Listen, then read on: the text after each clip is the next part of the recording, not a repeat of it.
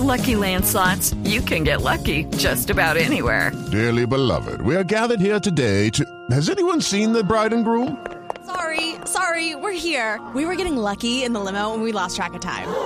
No, Lucky Land Casino, with cash prizes that add up quicker than a guest registry. In that case, I pronounce you lucky.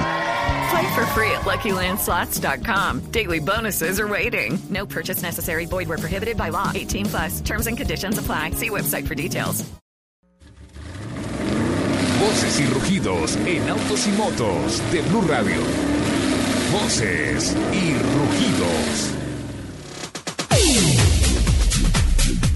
El ministro ecuatoriano de Comercio Exterior, Francisco Rivadeneira, certificó esta semana que el mercado colombiano es uno de los más importantes para su país, por lo que próximamente mantendrá en Quito una reunión con la ministra de Comercio de Colombia, Cecilia Álvarez, para tratar diversos temas bilaterales en ese ámbito. Una nueva ruta aérea y mayor participación de exportaciones de productos del sector automotor impulsan a Ecuador hacia el mercado nacional.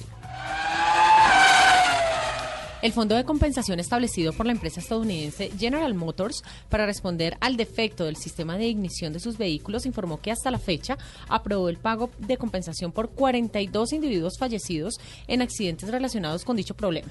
En total, el fondo ha recibido 2.326 reclamaciones de compensación, de las que 306 han sido declaradas inaceptables, 568 deficientes, 45, 445 bajo revisión y 907 están sin documentación. A lo largo del 2014, Michael Schumacher ha perdido patrocinios por más de 10 millones de dólares a raíz de su accidente de esquí el pasado 29 de diciembre en Francia. Las empresas que asociaron su imagen a la de Schumacher han dejado de sentir que este sirve para promocionar sus productos, comentó el Daily Mail. Solo Mercedes-Benz ha manifestado su voluntad de no suspender su patrocinio a Schumacher. El Auto Show de Detroit dio a conocer las actividades de los días exclusivos para la prensa, lunes 12 y martes 13 de enero próximo, en lo que constituye el primer gran evento de la industria automotriz mundial. Detroit 2015 ofrecerá sus días dedicados a la industria y sus invitados especiales el miércoles 14 y jueves 15, el Día de la Beneficencia el viernes 16, abriendo al público en general el sábado 17 hasta el domingo 25 de enero.